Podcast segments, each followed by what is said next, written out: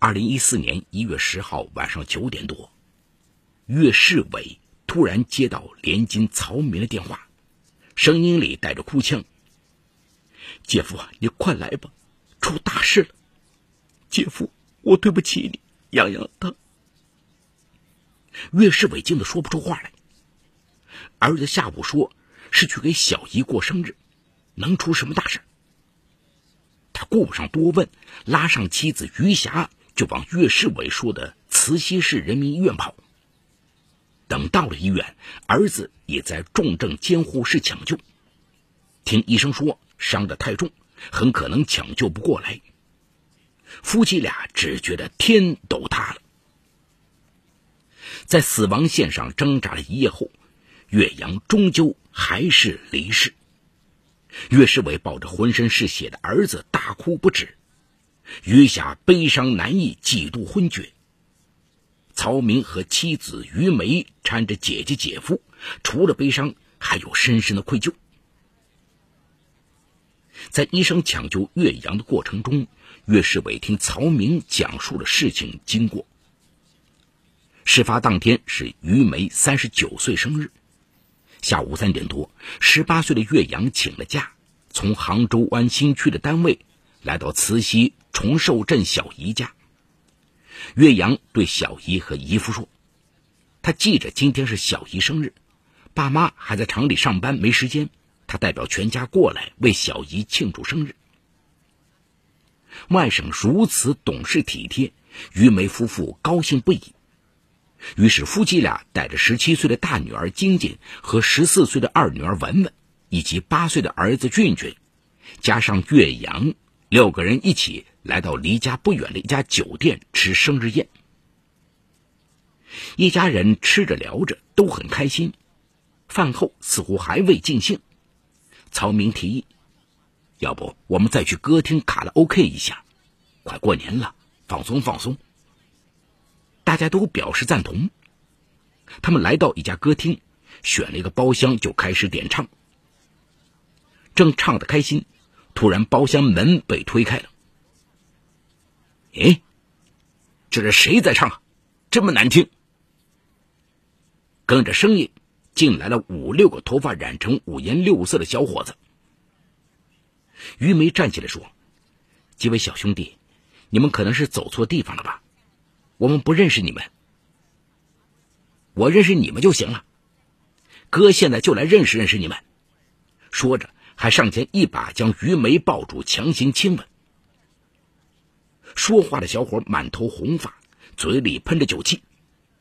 曹明和岳阳见了对于梅非礼，就推开他，要他们放尊重点。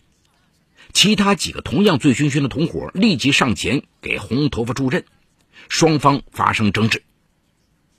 一阵推推搡搡之后，红头发从裤袋里掏出一把刀，接连刺向岳阳左大腿，岳阳摇晃着倒在了沙发上，血流一地。曹明见此，举起一把椅子砸了过去，红头发等人则抓起桌上的杯子砸向曹明和于梅。于梅挡住几个孩子，赶紧离开包厢去喊人。红头发等人闻风而逃，他们于是报警。儿子的惨死让岳世伟心痛到了极点，他一把抓住曹明的衣领，大骂：“我儿子还叫你们姨夫小姨呢！”你们是怎么带他的？你们不带我儿子去唱歌，他怎么会死？说着，疯狂的岳世伟对着曹明就是一阵拳打脚踢。曹明站立不稳，重重倒在地上。于梅过来劝说，岳世伟挥手又给了他一巴掌：“都是你，生日生日，你赔我儿子，你赔我儿子。”岳世伟攥着拳头，嘶哑的叫喊声引来众人围观。余霞抱着妹妹于梅，哭得昏天黑地。得知消息赶过来的其他亲戚劝开岳世伟，风波这才暂时平息。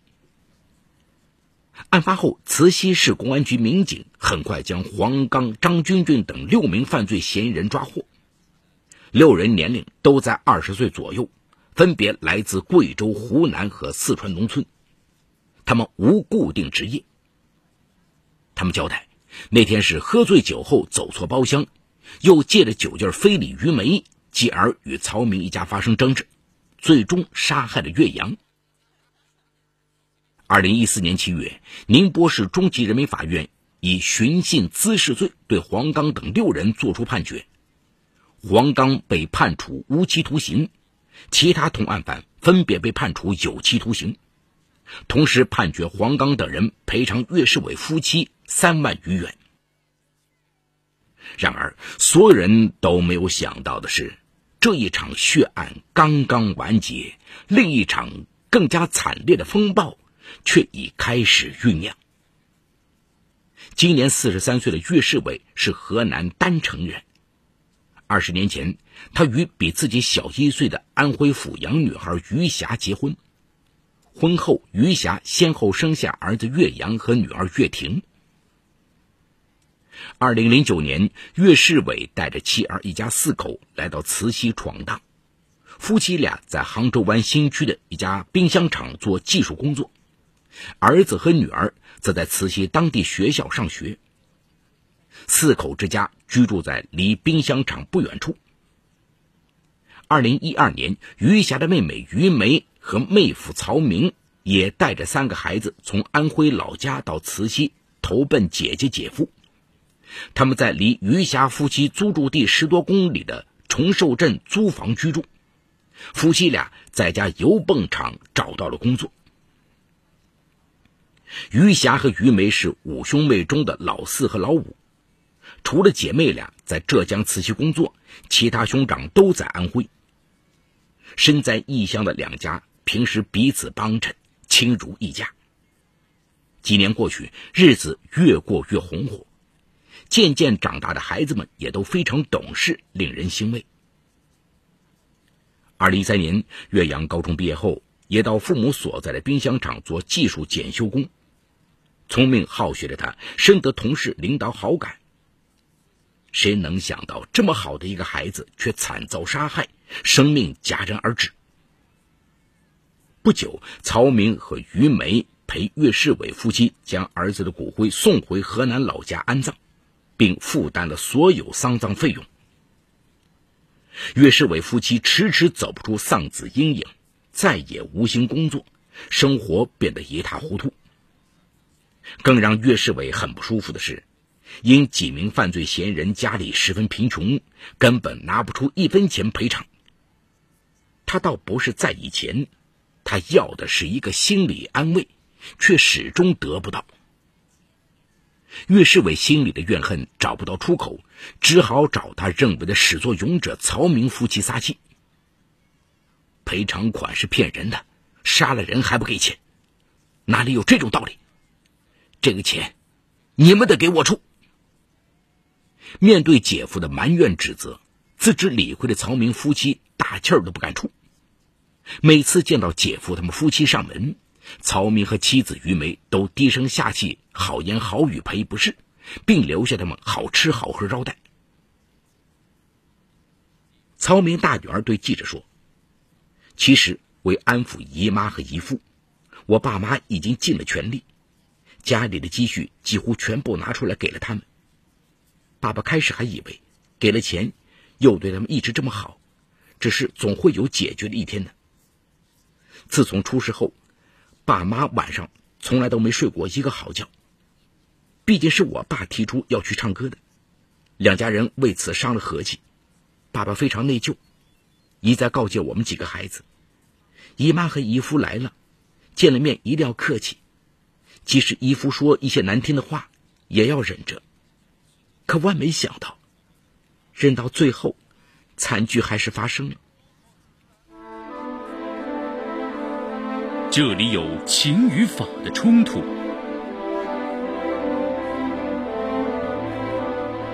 这里有生与死的考验，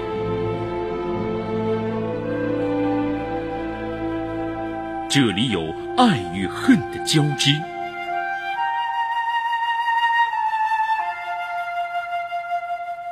这里有黑与白的较量。法治故事。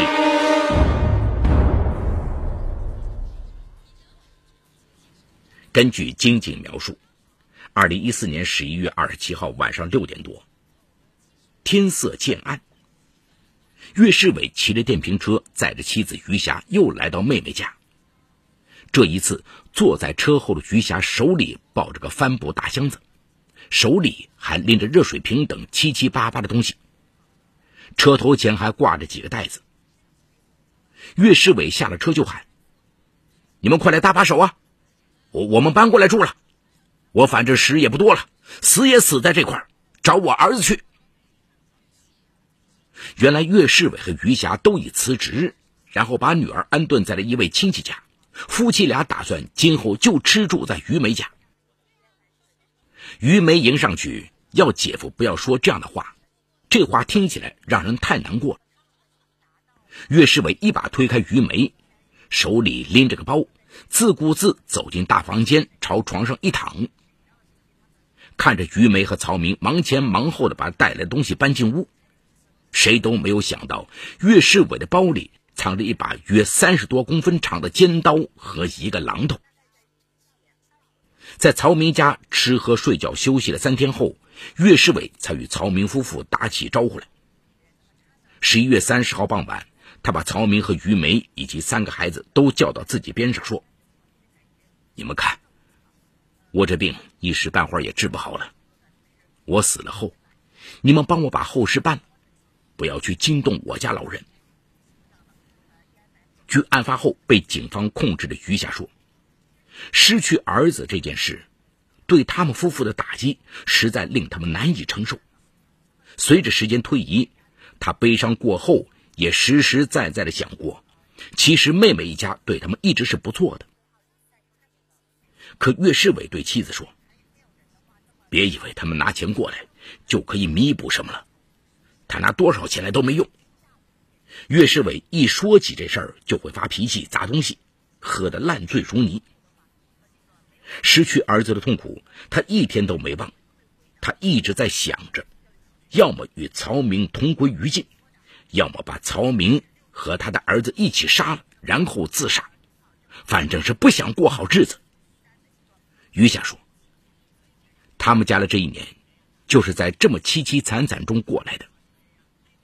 而妹妹一家。”反而日子过得越来越好了，妹妹家的确也拿来过钱，但儿子的命没了，儿子他爸是真的过不去这道坎儿，终于提出要住到妹妹家里去。他根本劝不了他，也只好答应跟着他搬过去。可是他也没想到，岳世伟此时已动了杀心，并且还准备好刀子和榔头带上了。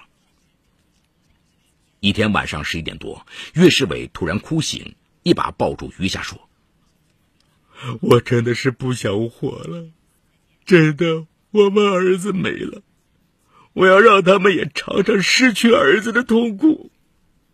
你妹妹他们家现在过得是太滋润了，他们拿钱来对我们有什么用啊？”余霞好说歹说劝了大半夜，岳世伟还是睡不着。两眼血红血红的。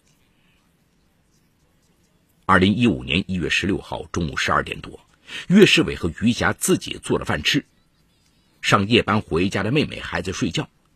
余霞边吃边对岳世伟说：“曹明今天好像是休息日，他一大早出去买菜，说晚上要做几样好吃的给我们。”岳世伟说：“什么好吃的，吃起来都没味道。”他居然还有兴致。下午两点多，曹明回来了，手里提了不少东西，笑着来到岳世伟房间，说晚上要做些好吃的，大家喝点酒。可岳世伟不理不睬。曹明走出房间，见时间还早，就躺在床上于梅身边，说想睡会儿。大女儿晶晶这天刚好休息，怕影响父母休息，便把门关上，到院子里晒太阳。此时，在镇上学校上学的文文和俊俊还没放学回家。下午四点左右，趁余霞睡着，岳世伟提着榔头来到小姨妹房间，砸向熟睡中的曹明，接着又用尖刀捅刺。惊醒了于梅，见状大喊救命。岳世伟转身又刺向于梅，身中数刀的于梅一路狂奔出去喊人。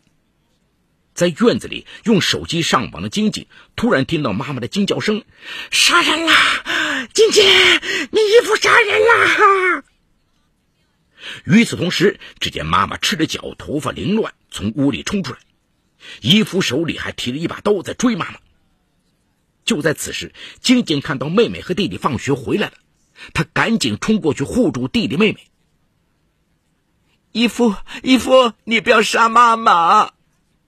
金金的声音未落，岳世伟突然回过头来，对准刚进院子的俊俊后背就是一刀。俊俊根本不知道发生了什么，吓得说不出话来。文文抱着他，浑身发抖，嘴里一个劲儿的喊：“姨父，姨父！”岳世伟见于梅跑到对面的一处住宅去喊人，他转身又进了院子，骑上电瓶车，朝着他居住的杭州湾新区方向疾驰而去。院子里的地上留下一串于梅带血的脚印和一大滩鲜血。这时，从睡梦中惊醒过来的余霞才发现丈夫已闯下了大祸，她吓得浑身颤抖，哭喊着：“天哪！”你怎么干出这样伤天害理的事啊？接着，余霞哭着跟晶晶一起扶住背部受伤的俊俊。十四岁的文文不知所措，站在一边哇哇大哭。附近邻居闻声赶过来，全身是血的于梅看到岳世伟车子开走了，跌跌撞撞的回到家门口，拼出最后一口气，冲金金说了句：“你爸在屋里。”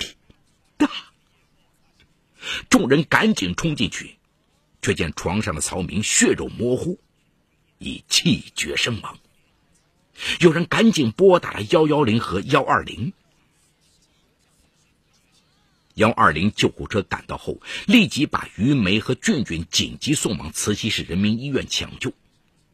于梅经抢救无效身亡，所幸俊俊背后的一刀扎在肩上。经医生检查，伤势并不严重，治疗后已在一月二十三号出院。慈溪市公安局刑警大队民警赶到现场后，立即对现场进行勘查，在对现场的余霞和金晶等询问后，对犯罪嫌疑人岳世伟展开抓捕，但岳世伟已不知去向。案发后，同在慈溪的曹明的哥哥曹坤。将已成孤儿的金井三姐弟接到自己家里照顾抚养。两个家庭两起惨案，接连失去亲人，让三个孩子的命运瞬间翻转，也使他们性情大变，整日不敢出门。同样受到重创的还有岳世伟的女儿，她不但要承受家庭变故之痛，更要承受父亲是杀人凶手的指责，未来。同样堪忧。目前，警方仍在对岳世伟追捕中。好，故事说到这儿就告一段落。故事中，岳世伟为实名。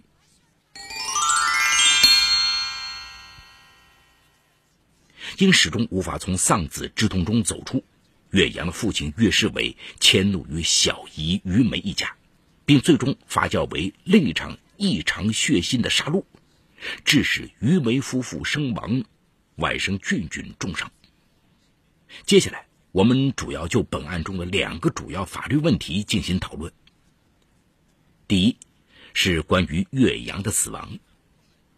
故事中，黄刚、张军军等六名犯罪嫌疑人醉酒后走错包厢，又借着酒劲非礼岳阳的小姨于梅，因而与岳阳等人发生争执。在推搡中，黄刚从裤袋中掏出一把刀，接连刺向岳阳的左大腿，最终致岳阳身亡。